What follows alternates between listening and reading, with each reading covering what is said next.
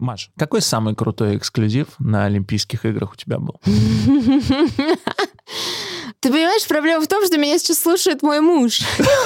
А вдруг нет? Поэтому я тебе не А расскажу. вдруг нет? Всем привет! Вы слушаете подкаст «Короче». Каждую неделю мы, Мария Командная и Павел Осовцов. А что мы делаем? Разбираемся в бесконечном потоке новостей И повестки, повестки нового, нового времени. времени приглашаем в подкаст героев, которые лучше других понимают, что происходит на самом деле. На самом деле началась Олимпиада в Токио. Я не знаю, я сейчас серьезно говорю, я не знаю лучшего спикера по теме Олимпиады Чем Василий Конов, который появится сегодня у нас в подкасте. Известнейший спортивный журналист, автор телеграм-канала Конов. Подписывайтесь, если вы еще нет, потому что он очень много инсайдов в своем телеграм-канале публикует именно про Олимпийские игры. Утро дня, когда мы записываем этот подкаст, я начал с просмотра эфира Маши командной на дожде, и это было реально круто. Я считаю тебя, Маш, правда крутым спикером. Маш, когда ты говоришь про спорт, я забываю о всех твоих недостатках. Спасибо большое. Тех нет, извини, но ты сама знаешь. Это, это круто. И у меня к тебе первый вопрос. С места в карьер. На протяжении последних нескольких дней мы с тобой много обсуждали Олимпиаду, ты приходила ко мне в программу на Москву-24. Вот этот поинт твой, что пиар Олимпиады провален. Ты так считаешь, правильно я понимаю? Мне действительно так кажется, да. Наверное, нужно для наших слушателей сказать, что я больше 10 лет работала спортивным журналистом. А то они не но знают. мне кажется, что нет. Маш, наши слушатели с нами уже год. Они знают, что ты с богатым опытом человека, тебе есть чем сравнить. Ты была на трех Олимпиадах, ты освещала, Было дело, да. ты освещала все Олимпиады другие в студии. Ты человек, который может об этом экспертно говорить. И меня это очень заинтересовало. Пиар Олимпиады провален. И я начинаю думать, а действительно, я не видел ни одной обложки, я не видел каких-то таких больших медиа-проектов, направленных на то, чтобы рассказать про Олимпиаду. Потому что первое, что все слышат, кровати в Токио. Кровати. Ну, то есть, а что, больше не о чем? Кровати, в смысле, там картонные кровати в Олимпийской деревне, которые действительно выглядят, ну, странно. Но я думаю, что про картонные кровати как раз все уже наши слушатели слышали, просто потому что пару дней эти кровати были главными ньюсмейкерами, мне кажется, в мире. Ну, вот это и странно. Но это нормально. Смотри, я сейчас немножко повторюсь, потому что я и в эфире на Москве-24 тебе об этом говорила, но вспомни Олимпиаду 2014 года в Сочи. Журналисты приезжают в город проведения Олимпиады, Олимпийских игр, правильно говорить Олимпийские игры, то есть вот то время, когда игры не проводятся, это как раз Олимпиада. Технический термин. То есть это между, Между одними... Олимпийскими играми идет Олимпиада. Время, когда Олимпийские игры не проходят. А вот то, что мы сейчас наблюдаем, это как раз игры. Я думал, что Олимпиада Нет. это просто краткое название Олимпийских. Нет, нет, ну это не важно. Забей. Да это, это интересно. Ну, Так вот, журналисты обычно приезжают на Олимпийские игры за неделю, за полторы до начала Олимпийских игр. В этот раз им нужно было приехать даже раньше, для того, чтобы успеть отсидеть карантин, сдать кучу ПЦР-тестов, доказать, что они не верблюд, что они не больны коронавирусом, прежде чем их выпустят куда-то в город. Соответственно, им нужно о чем-то писать. Это Соревнования журналисты. не проходят. Бац! Картонные кровати! А ну-ка мы сейчас расскажем. Реально, в 2014 в Сочи было все то же самое. Помнишь, журналисты писали про эти вешалки в ванных комнатах, которые на тебя падают, или там крючки, которые отваливаются для одежды. Это все абсолютно типичная стандартная ситуация. Но как только начинаются сами соревнования, поверь мне, всем будет уже абсолютно не до картонных кроватей. Все сосредоточатся именно на самих соревнованиях. Но, с одной стороны, я хочу с тобой согласиться. С другой, я, кстати, видел сторис с картонными кроватями у спортсмена, атлета из американской сборной по легкой атлетике как раз. То есть это э, выложил сам спортсмен в сторис, и это, естественно, завирусилось. А да, а просто если ты журналист, ты приезжаешь а, на Олимпиаду, на Олимпийские игры, сори, не обессудьте, обязательно есть некие такие специальные дни, которые ты можешь зарезервировать, ты можешь подать заявку, и таким образом тебе сделают аккредитацию в Олимпийскую деревню. И ты туда придешь, снимешь сюжет о том, как живут олимпийцы, сам потрогаешь эти кровати, поешь в олимпийской столовой и все такое, со всеми пообщаешься, потусишь в лаунж-зонах. А там вкусно? Терпимо, скажем так. А в Сочи тоже было так А вот себе? я не помню, честно говоря, как кормили в Сочи. Помню, что в Пхенчхане ужасно. Ну, в Корее вообще с едой беда. Если вы не любите острую кухню, то есть вам там просто нечего. Я помню, как а, я подхожу к тетеньке и говорю там, no no spice, no spice at all. This is not spicy. И потом тебе это дают, а ты вообще не можешь это есть, понимаешь? Мне интересно, чем кормят, конечно, олимпийцев в э, олимпийской столовой. Ну да ладно. Так вот, сейчас ты журналист, ты не можешь попасть в Олимпийскую деревню, потому что ковидные ограничения действуют. Соответственно, все, что мы знаем об этой деревне, мы знаем только из соцсетей спортсменов и о том, что они нам могут рассказать. Поэтому это и завирусилось. Короче. Всем привет! Подписывайтесь на подкаст там, где вы нас слушаете. Это CastBox, Apple подкасты, Яндекс Музыка и Google подкасты. Ставьте оценку и оставляйте свои комментарии. Нам важно ваше мнение. Но еще один момент по поводу того, что ты говоришь, что начнутся соревнования, все забудут про бытовые эти моменты. Слушай, ну вот мне кажется, что на этой Олимпиаде я сейчас даже говорю не про опрос ЦИОМ, э, который показал, что наши граждане не знают, э, кто будет выступать. На самом деле знают, тоже вот ты мне говорила, что, что никто не знает Карена Хачанова и Данила Медведева. Ну, правда, это известные мировые спортсмены. Лосицкены будет выступать. Ну, этих людей знают. Тем не менее, нет у тебя ощущения недостатка героев. Вот такого масштаба я вчера ночью смотрел Усейна Болта 2008-2012 год. И ты знаешь, там вот комментаторы легкой атлетики, я не знаю, как их зовут, но они всегда комментируют спринт. Одна и та же пара комментаторов по ВГТРК. Все пошли. Как, как бежит Ричард Томпсон? Болт! Болт! Сколько? Сколько будет? Сколько остановит? Они настолько в предвкушении чуда, которое сейчас Усейн покажет. То есть еще до старта, ну, там что спринт, там 9 секунд он идет.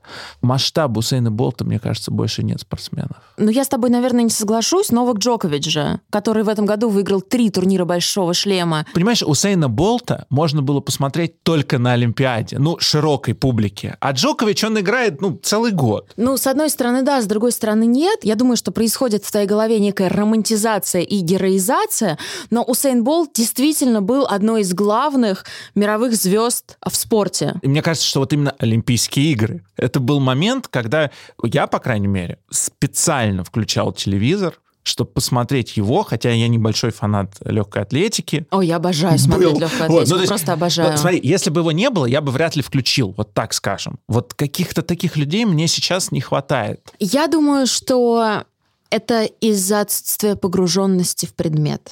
А, я думаю, что эти герои создаются и в том числе во время этих Олимпийских игр.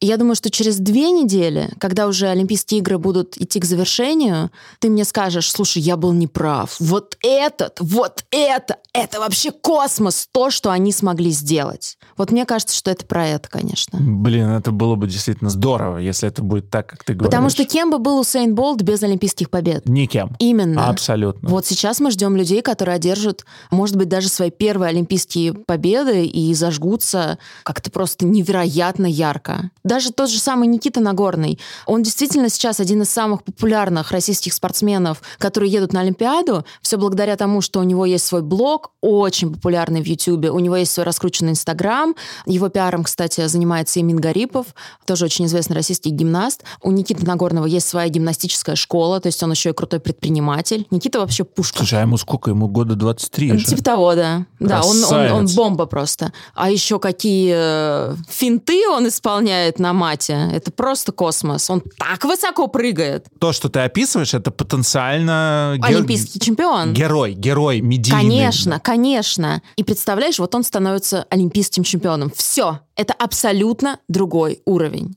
Да. Это, это сразу уровень, условно, Алексея Немова. Я знаю Алексея лично. Алексея он, знают все. Да, он очень крутой э, человек, открытый. Он очень хороший, это правда. И вот это, конечно, эта история Олимпийских игр 2004 в Афин... год, Олимпийские игры в Афинах. Да, сразу вспоминаются, и действительно вот было бы круто, если бы Никита Нагорный стал новым Алексеем Немовым. Да, но при этом у нас же не только Никита, у нас вообще потрясающая сборная по гимнастике. У нас еще есть Артур Даллаян, например. Он точно так даже... же претендует на высочайшие награды. Я даже не знаю этого. Мы в командной дисциплине в гимнастике можем очень круто выступить. Мы Ма- можем действительно золотую медаль там выиграть. Командным Да. мы, мы вообще лучше. У нас все супер круто. Художественная гимнастика. Кто станет чемпионкой? Дина Аверина или Арина Аверина? Когда речь заходит о художественной гимнастике, я не знаю, кто станет чемпионом, но точно спортсменка из России. А в этом году точно спортсменка с фамилией Аверина. Они сестры? Они сестры-близняшки. Чем дальше этот подкаст идет, тем больше мне хочется смотреть, Смотреть Олимпиаду. эту Олимпиаду, конечно. Я не знаю по поводу пиара прививок. Но на пиар Олимпийских игр надо было брать команду. Но ре- ре- реально, вот хочется посмотреть. Слушай, ну Олимпийские игры это вообще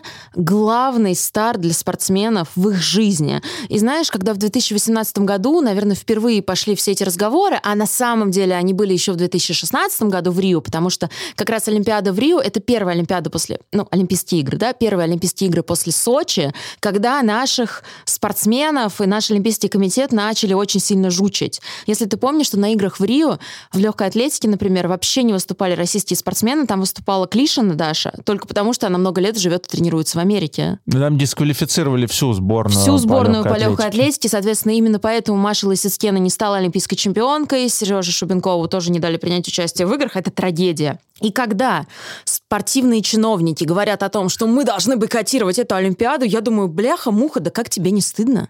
Реально, как тебе не стыдно? Человек 20 лет пашет, человек тренируется два раза в день, шесть раз в неделю, потому что у него есть одна единственная мечта – выступить на Олимпийских играх и, возможно, стать там олимпийским чемпионом.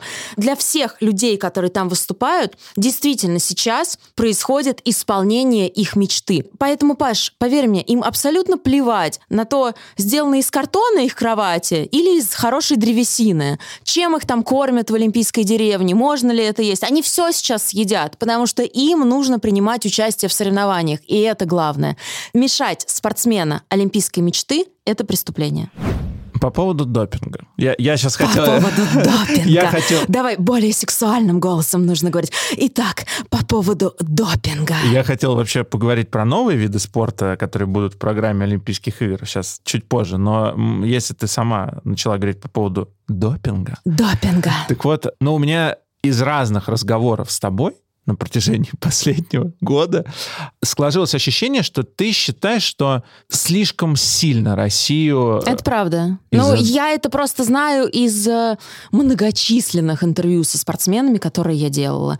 Ну, то, как ВАДА проверяет сборную России, она не проверяет больше никого. Реально очень много допинговых тестов.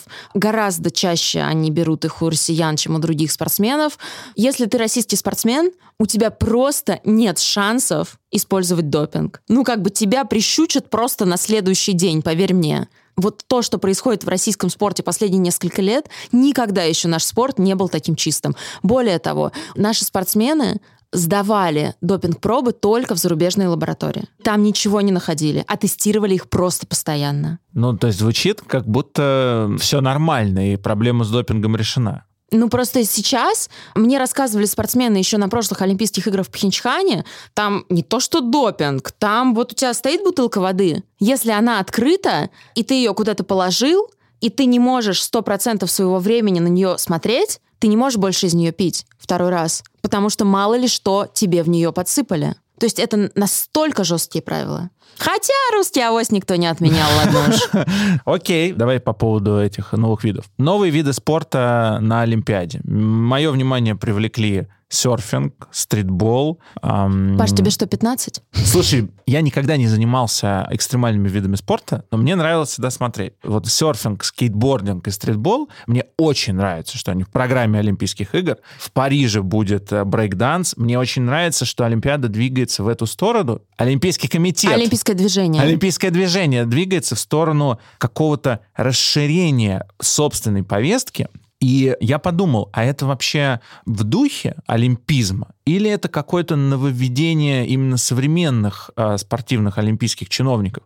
И я прочитал, что э, на древних античных олимпийских играх на 96-й Олимпиаде на Они каждый 96 год тогда на проводились. 96-х Олимпийских играх, вот этих античных, ввели в программу соревнования трубачей и герольдов. То есть вот абсолютно эстетические удовольствия древних эллинов стали соревнованием. И это, по сути, ну, брейкданс, это же то же самое, это же танец. Чем это отличается? Мне нравится это. Но мой вопрос такой, а куда это приведет, олимпийское движение? Потому что в моей голове я бы посмотрел на соревнования по... Киберспорт это точно, и он будет, я уверен. А вот, например, соревнования по блогингу. Ну а что значит соревнование по блогингу? А я не знаю. Например... А я не знаю, но мне так нравится об этом думать. Ну вот смотри, например, я сейчас фантазирую. Какие-то блогеры, они начинают выполнять задания. Расскажи про это. Сделай репортаж про то. Собери такое-то количество аудитории. Сделай активацию. На самом деле эти соревнования уже давно проводятся. Знаешь почему? Я очень люблю говорить, что Олимпийские игры проводятся не только среди спортсменов, но и среди журналистов. Потому что Олимпийские игры — это время, когда ты спишь реально по 2-3 часа в день. Потому что тебе нужно постоянно добывать эксклюзив. Олимпийские игры, в принципе, показывают, чего ты стоишь как журналист. Там обычно не бывает случайных персонажей, потому что поездка на Олимпийские игры — это довольно дорого для редакции. Поэтому обычно все-таки посылают лучших из лучших. Эти лучшие из лучших прекрасно осведомлены. У них есть какие какие-то связи, они знают лично спортсменов. И вот ты все время на Олимпийских играх, ты должен понимать, ага, сейчас ты едешь вот на то соревнование, там же безумный график, 339 комплектов наград разыгрывается на Олимпийских играх в Токио. Ты должен себе придумать логистику, ага, вот ты вот здесь вот поедешь, сможешь поговорить с этим спортсменом, он может попасть в медали, потом ты сядешь вот на этот автобус, потом вот на этот, потом на этот, на этот, на этот, и у тебя весь день просто по минутам расписан с утра до вечера. И ты должен в перерывах писать заметки, да, если ты журналист, снимать репортажи, если ты телевизионный работник, писать в свой блог обязательно, в телегу, в Инстаграм, в Твиттер, потому что, ну, это действительно время, когда ты можешь максимально капитализировать свой ресурс и свою публичность. Представляешь, сколько людей в мире, миллионы людей в мире мечтали бы оказаться на Олимпийских играх, а на Олимпийских играх только ты. Поэтому ты реально должен не просрать свой шанс. К чему это я? К тому, что эти соревнования по блогингу уже проводятся. Василий Конов опубликовал статистику своего Инстаграма, на 900, по-моему, 75% увеличилось количество просмотров его публикаций после того, как он приехал в Токио, потому что людям интересно. И прямо сейчас фрагмент нашей беседы с Василием Коновым, который находится в Токио. Да, суперзвезда российской спортивной журналистики. Человек, который, кстати, не один год работал моим начальником. Вася, спасибо. А... Спасибо, что это все закончилось. Короче. Чем вот эти Олимпийские игры отличаются от всех остальных в смысле организации? Например, если это не про ковид. Ну, если не про ковид, э, у меня это 11 Олимпийские игры живьем. К большому сожалению, в организационном плане это пока 11 место из 11 большие проблемы с транспортом, причем они абсолютно парадоксальные. Вам категорически запрещено выходить в город, нужно соблюдать э, социальную дистанцию. Вы вдвоем, даже живя в одном отеле, поехать в одном такси из одного и того же пункта А в один и тот же пункт Б, вам нужно взять две машины. Но при этом, когда за вами к отелю приходит автобус, который везет вас на работу в э, пресс-центр, этот автобус забит, как станция метро Киевская в Москве на переходе в час пик в пол восьмого утра. То есть вы реально стоите в затылок во всех проходах. А Вася тоже живет в Раменках, он знает, о чем говорит, Паш. Слушай, ну ты описываешь абсолютно московскую организацию дел, вообще, российскую организацию вот. дел. И более того, здесь, на Олимпийских играх, запрещена полная загрузка автобусов. Но она пока работает только в Олимпийском парке со спортсменами. Там жестко они подходят, не больше представителей трех стран в одном автобусе, социальная дистанция, через сиденье, все. Вообще был такой же план и по отношению к журналистам. Но вот я буквально сегодня выкладывал в сторис в Инстаграме фотографию, как выглядит в час пик автобус с представителями СМИ. После этого вы приезжаете на остановку, хотите поехать вместе в такси, а вам говорят, не, ребят, надо соблюдать социальную дистанцию, в такси вдвоем нельзя. Вась, как ты считаешь, если даже японцы не хотели, чтобы эти Олимпийские игры проводились, почему все-таки было решено их провести? Вопрос исключительно в деньгах? Ну, Маш, 18 миллиардов. Мнение японцев, с одной стороны, чаша весов, а с другой 18 миллиардов долларов. Потраченных на проведение Олимпийских игр. Но это чистые убытки Японии в случае отмены. Слушай, а если вообще про деньги говорить, ну, я не был в Японии, но я знаю, что там очень дорого. Как ты заметил, цены на еду, на расходы какие-то? Ну, комплексный, комплексный обед, мисо, суп, рис, нори э, и четыре кусочка угря на наши деньги э, тысяча рублей. Не сказать, чтобы это прям из ряда вон выходящее, но, например, кофе стоит на наши деньги где-то там 250 рублей, что-то 3 евро. Ну, короче, московские цены. В Лилихаммере на Олимпийских играх э, чашка кофе стоила 8 евро.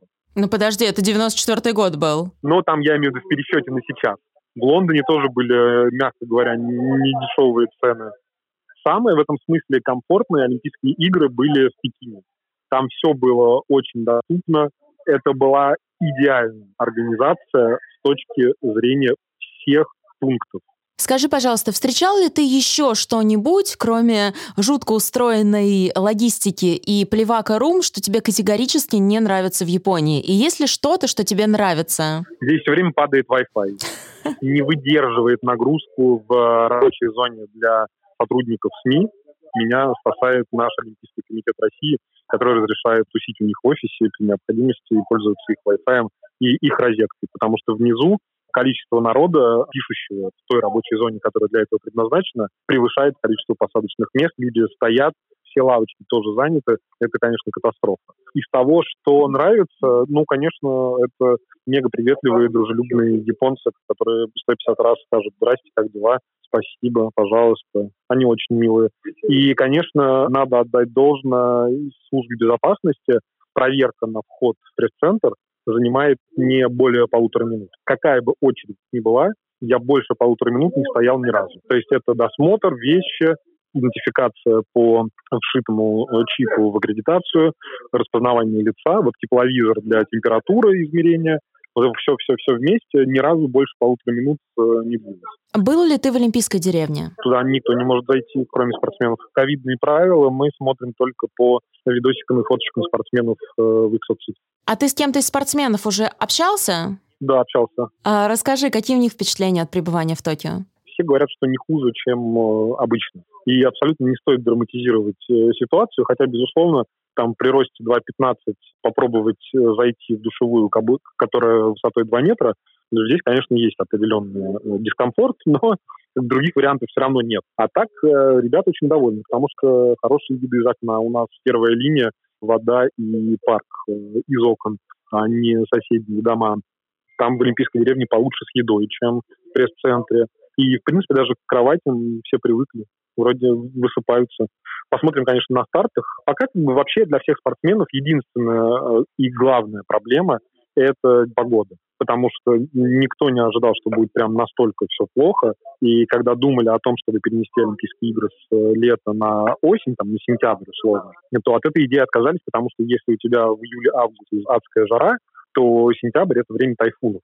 И как бы из двух зол нужно выбирать меньше. А в итоге первый же старт, стрельба из лука, и наша девочка Света получает тепловой удар, не в состоянии завершить свое выступление, 45 место в итоге у нее в квалификации. Она просто потеряла сознание, упала, и ей оказывали помощь врачи из команд э, США, Великобритании, Италии.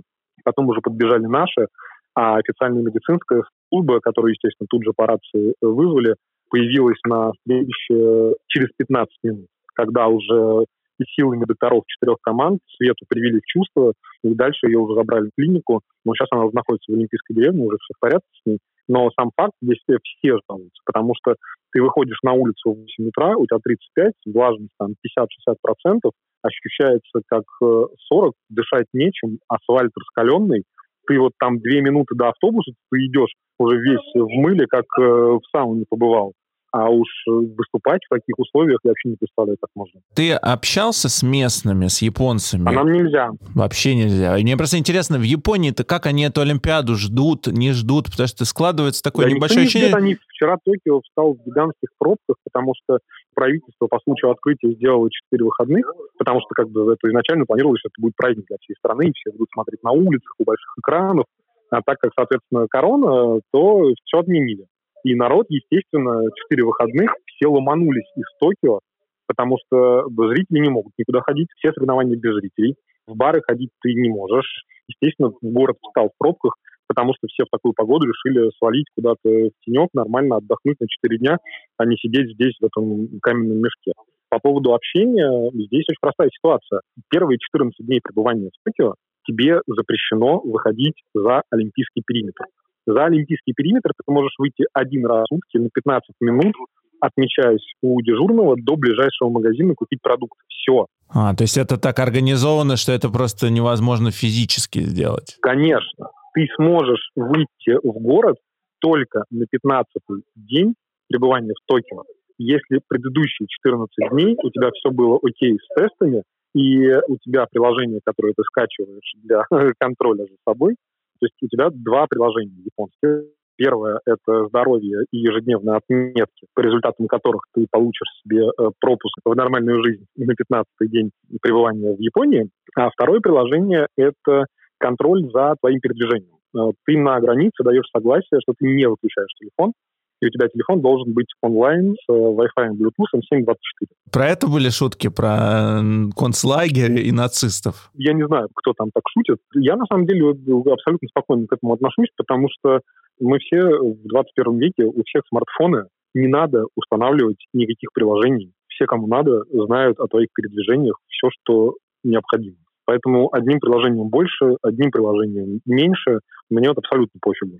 Ну, как бы окей, это приложение следит за всеми твоими передвижениями, и если ты оказываешься в близком контакте с положительным тестом, то ты сразу отъезжаешь на 14 дней карантина в э, отель. Ох. Не, ну а что, а как еще на самом деле? А некоторые особо хитрые представители другой страны, не будем говорить какой, оставляют телефон в номере, и как бы ты по геолокации и по приложению ты находишься в номере, снимаешь аккредитацию, масочку, темные очки и пошел куда-то без телефона, без всего.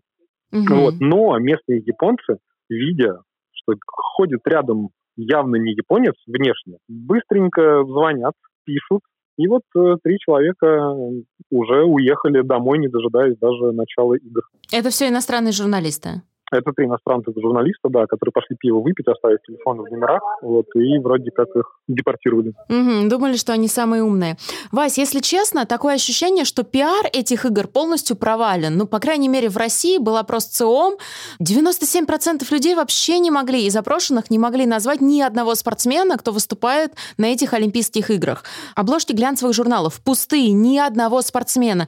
Это только у нас так? Как ты считаешь? И с чем это связано? Я в аэропорту видел Никиту Нагорных э, на обложке глянцевого журнала. Так, отлично. Гимнаст. Так что не надо, не надо. Вот нет, слушай, здесь на самом деле очень такое специфическое отношение.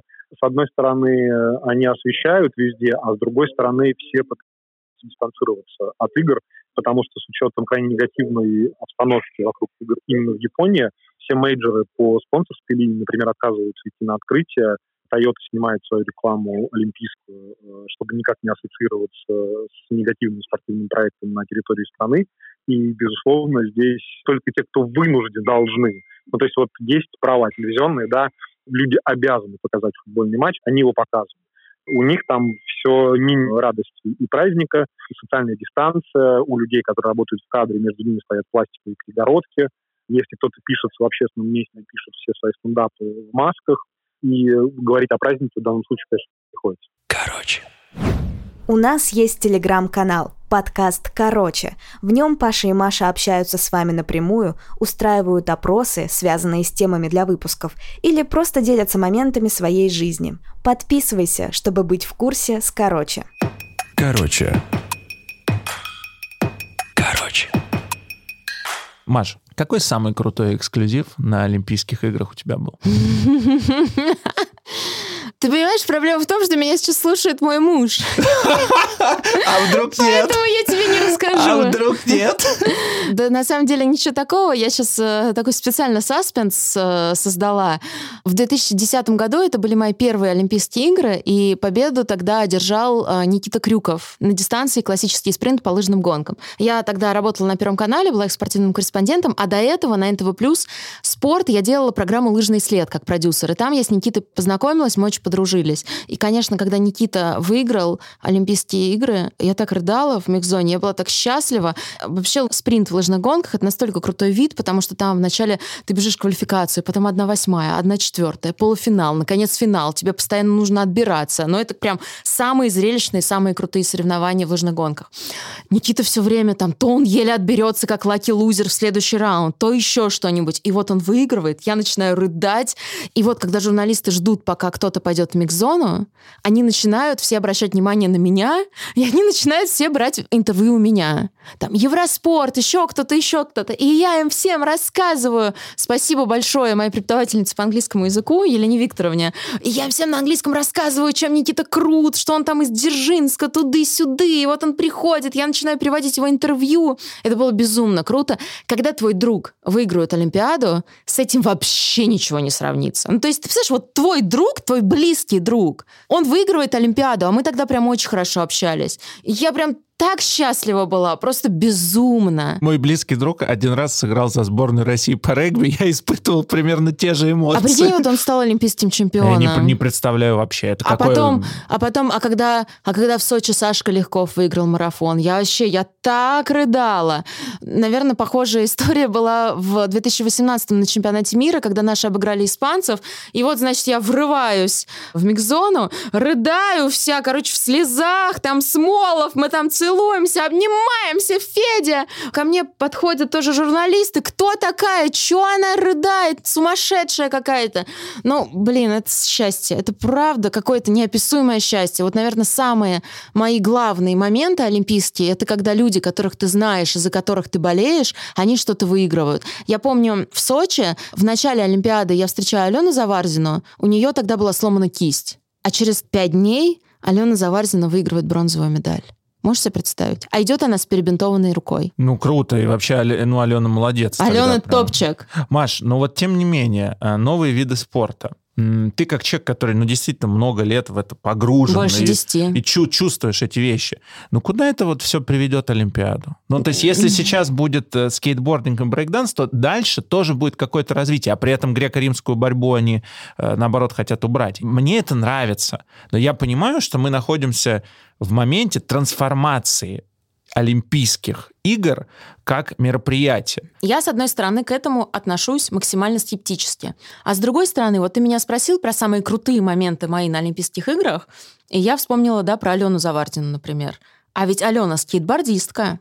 И, в принципе, скейтборд раньше-то считался совсем не олимпийским видом спорта. Он вообще Это- даже видом спорта Ну, конечно, не это считался. все про X-Games, это вот эти вот американцы навязывают спорт, спортсмены, то они вообще траву курят, наркоманы, какие они олимпийцы. А сейчас для каждого сноубордиста выиграть Олимпийские игры — это просто космос. Поэтому я думаю, что, возможно, ну, может быть, лет через 10 все действительно изменится, и мы, когда будем говорить о серфинге на Олимпийских играх, нам будет казаться, не, ну серфинг, конечно же, это олимпийский вид спорта. Традиционный Да, олимпийский традиционный. вид. И, конечно, самая главная награда, которая разыгрывается в серфинге, это, конечно же, Олимпийские игры. Сейчас это очень сложно представить. Но ведь со сноубордом-то это произошло. И почему это не может произойти, например, с тем же серфингом или с, Да со скалолазанием? обязательно произойдет. И мне кажется, что это и для этих видов тоже какое-то развитие. Конечно. То есть это их... Так в этом есть и как раз небольшая ловушка, в которую МОК э, сам себя загоняет. То есть он, с одной стороны, привлекает новые виды спорта, а с другой стороны, все-таки это виды спорта зачастую с очень маленькой аудиторией. Ну, у скалолазания действительно маленькая аудитория.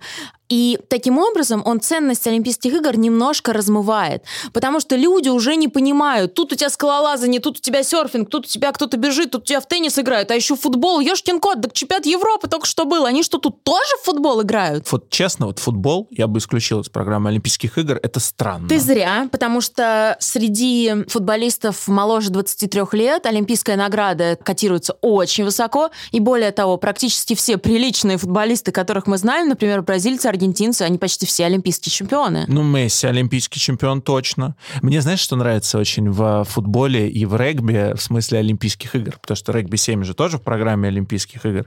Это единственная возможность увидеть сборную Великобритании по этим видам спорта.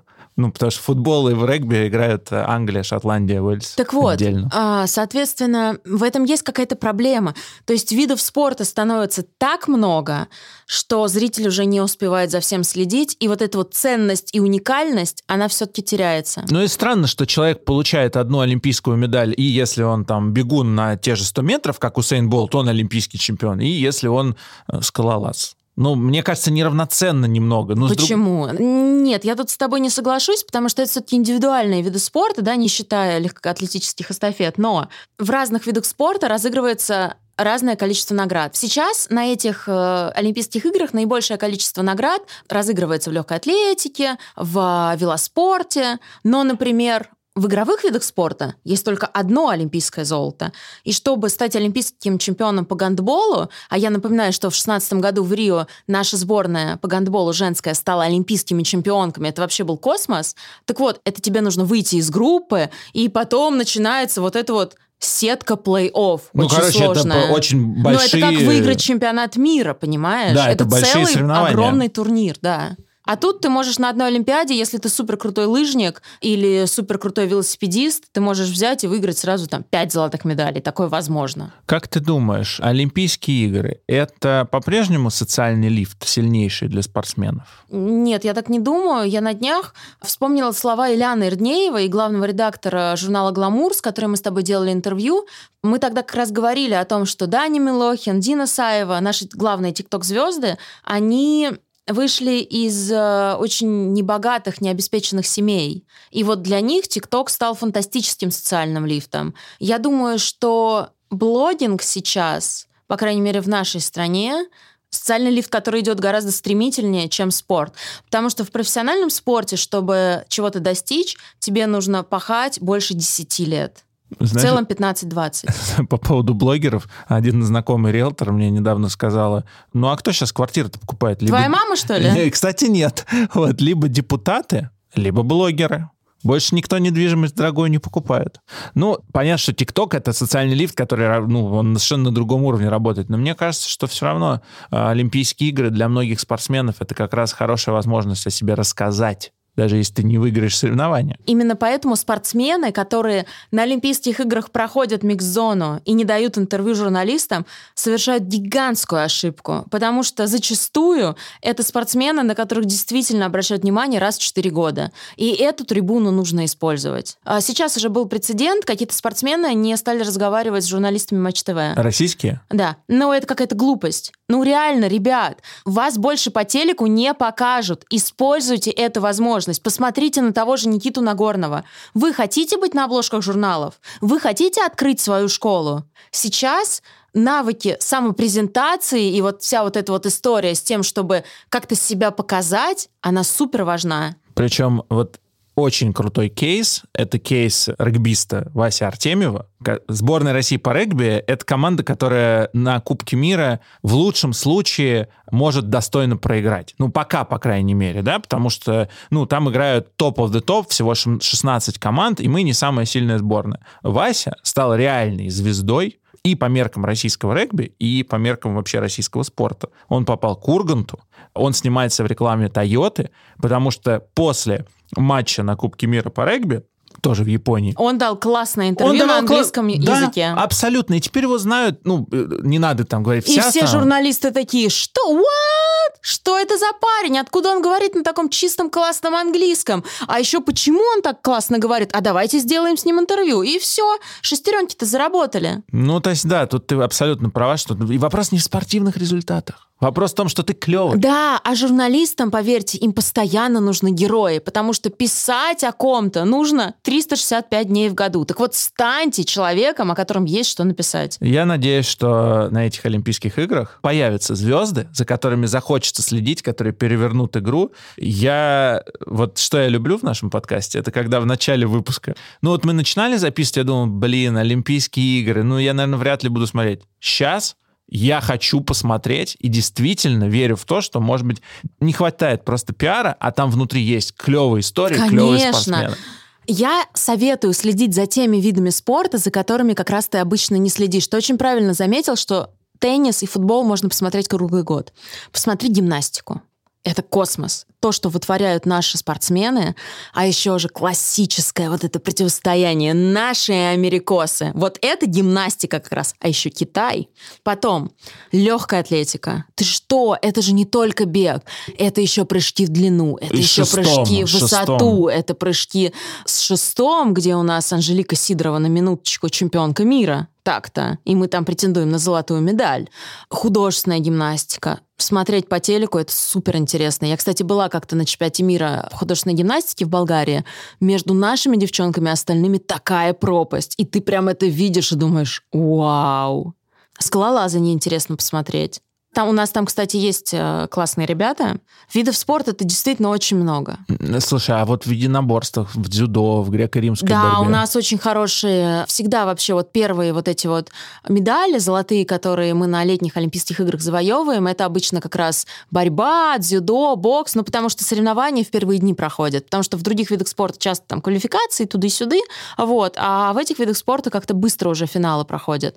Бокс, безусловно. Ты, кстати, помнишь, как ты мне сказал, что ты вообще считаешь, что соревнования среди э, олимпийцев это такие соревнования среди любителей? Уже давно не так, но в вот боксе это, ди- так. вот смотри, это дико интересно, потому что это именно в боксе есть это очень четкое разделение между боксерами-любителями и боксерами-профессионалами. Это, в принципе, даже ну, два разных вида спорта.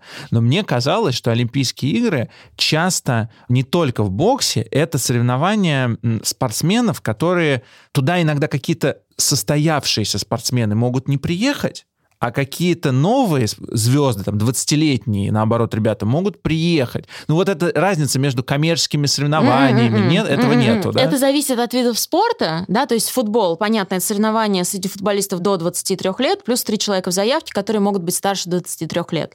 Но, извини меня, Джокович же поехал на Олимпиаду, да, и все наши теннисисты поехали на Олимпиаду. Это давно уже не так. В боксе, да, там все-таки есть очень четкое разделение на любительскую часть, да, этого вида спорта, на спортсменов-любителей, типа, и на спортсменов-профессионалов. Ну, там даже правила просто, ра- разные. Просто там, да, там разные правила и разные федерации, да, то есть WBC, WBA, это другие промоушены, это все совсем другая история. Но в целом такой разницы уже давно нет. И если там типа 20-25 лет назад, вот у нас часть населения думает, что а, на этих Олимпийских играх они будут следить за фигуристами. Кстати, фигурное катание изначально было в программе именно летних Олимпийских игр, так что не так уж они и не правы. Так вот, ведь раньше тоже, если ты катаешься на любительском уровне, ты не можешь принимать участие в шоу. Сейчас все катаются в шоу. Как только есть малюсенький перерыв в соревнованиях, сразу все уезжают на гастрольный час. Вот, у меня как раз в том числе из-за этого был этот стереотип, что спортсмены не могли, если они выступали на шоу, то они уже не могли выступать на Все, Олимпиаде. сейчас этого нет уже давно. Наоборот, а, если ты классный спортсмен, ты думаешь о том, как монетизировать свою популярность. И, конечно же, ты выступаешь даже на корпоративах. Ты можешь приехать и выступить как, не знаю, как special guest star. Просто побыть там, дать какое-то интервью. Вообще прикольно, спортсмены могут выступать на корпоративах. Ну, не то, что выступать, да, но они могут там за деньги, например, а вот, приехать. кстати, Или можно, например, за деньги сыграть в теннис, если ты супер крутой спортсмен, и какой-то олигарх с тобой мечтает сыграть. Почему нет? Неужели ты об этом не знал? Я сейчас об этом задумался, что это действительно крутой способ монетизации. Чем он принципиально отличается от того, ну вот раньше, что он выступает на каких-то коммерческих соревнованиях, или он поиграл с кем-то за деньги в теннис? Илон Ничем. Маск, Илон Маск, портрет которого висит у нас в студии, он, он вот решил запустить людей в космос, а мог бы потренироваться, поиграть в футбол с Криштиану Роналду, например. Думаю, что деньги примерно те же. Шутка. Короче. Короче. Я забыл у тебя спросить, в какой форме мы выступаем? Ну, как я понимаю, там есть цвета, но нет флага, герба. Такая нейтральная, но... цвет- Нет, цвета флага можно использовать в этом году. А на Олимпийских играх в Пхенчхане была совсем дурная история, потому что наши спортсмены выглядели просто как серые мыши. То есть ты приезжаешь в Олимпийскую деревню, ты видишь всех вот этих вот ребят, итальянцы такие зелено-красные, американцы традиционно очень яркие, им же обычно делает Ральф Лорен олимпийскую одежду, там британцы, Стелла Маккартни, вот это все. И мы такие в заспорте серые, в серых пальто. Ну, это было ужасно. Ну, я, слушай, ну Но это... это... правда было ужасно, но А мы, в этот но раз мы не что? могли тогда использовать цвета олимпийского флага России. В этот раз можем, так что а, выглядят наши атлеты довольно классно, довольно прилично и Вот форма такая, она color blocking такой прямо... Да, да, да, да, да. То есть, если на прошлых Олимпийских играх нашу форму действительно все хаяли, то э, я хочу сказать, что за эти несколько лет прям за спорт сделал большой шаг вперед. И форма стала сильно лучше. Все равно, на мой взгляд, форма от Боска была интереснее. Она была самобытнее гораздо. Она была самобытнее, она была интереснее. Не знаю, была ли она качественнее, но а, я на нескольких Олимпиадах работала как корреспондент Первого канала, соответственно, мне несколько раз выдавали эту форму, потому что Первый канал всегда одевает экипировщик сборной России. У меня до сих пор есть эта форма от Боска, она классная. Вот в этом году, значит, я у своего друга, который работает на Первом, спросила, ну что, как форма? Он сказал, ты знаешь, не такая ужасная, как я думал. Ну, я видел фотографии, естественно. Вот, ну, я как человек, который все-таки два года проработал в Боско, э, мне сложно... э, Но ты работал еще в модной индустрии. Это правда, но мне, короче, это вторичный, на мой взгляд, достаточно продукт у за спорта получился, но он сто процентов лучше, чем то, что было два года назад. Да, и Три. он, а, мне кажется, что он качественный, он приличный. Странный, может быть, вопрос, банальный, но вот что для спортсменов эта форма? Потому что мне кажется, что это какая-то На- мелочь. Все все понимают на Олимпийских играх. Более того, там диктор может, так было в Пхенчхане, он может даже ошибиться. То есть он должен э, объявить там Olympic athlete from Russia. В этот раз он должен объявить Russian Olympic Committee. Да, а он такой типа Russia! Russian Olympic Committee. Я уверена, что такое будет.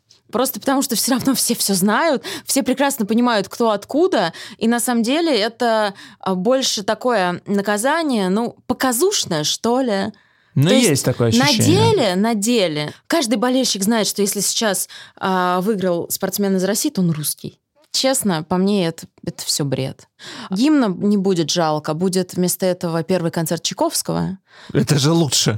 Да, но спортсмен, э, занявший первое место, когда он слышит гимн России и плачет, я всегда плачу вместе с ним, всегда. На эту И эмоцию, знаешь, да. согласись, что не так много у нас поводов, как, к сожалению, гордиться нашей страной. И вообще гордиться тем, что ты русский. Я знаю, ты считаешь, что я сумасшедшая, но я, типа, вот когда работала на американском ТВ, я всем говорила, что вот моя миссия — показать им, что Россия может быть другой. Что Россия — это не медведи с балалайками, что Россия — это классные молодые люди, которые к чему-то стремятся, которые чего-то хотят, которые хорошо говорят по-английски. Но в целом, да, но в целом, ты читаешь новостную повестку, ты читаешь новости, у тебя просто волосы дыбом становятся. И ты думаешь, боже мой! Маш, Русский, который будет вести себя плохо, после смерти снова попадет в Россию. Понимаешь? А вот во время Олимпийских игр ты так гордишься, что ты из России, когда какой-нибудь русский парень или русская девчонка завоевывает олимпийскую золотую медаль. Так гордишься, и ты, блин, такой, блин, вот мы же можем, ну реально, мы же можем. Ох, сейчас опять наши подписчики в нашем телеграм-канале меня засмеют. Но нет, ребята, А мы я- можем. а я нет, слушай, я... Это, это, это время Олимпийские игры, когда ты гордишься тем, что ты русский. Ты же мой олимпиец. Обращайтесь. Короче,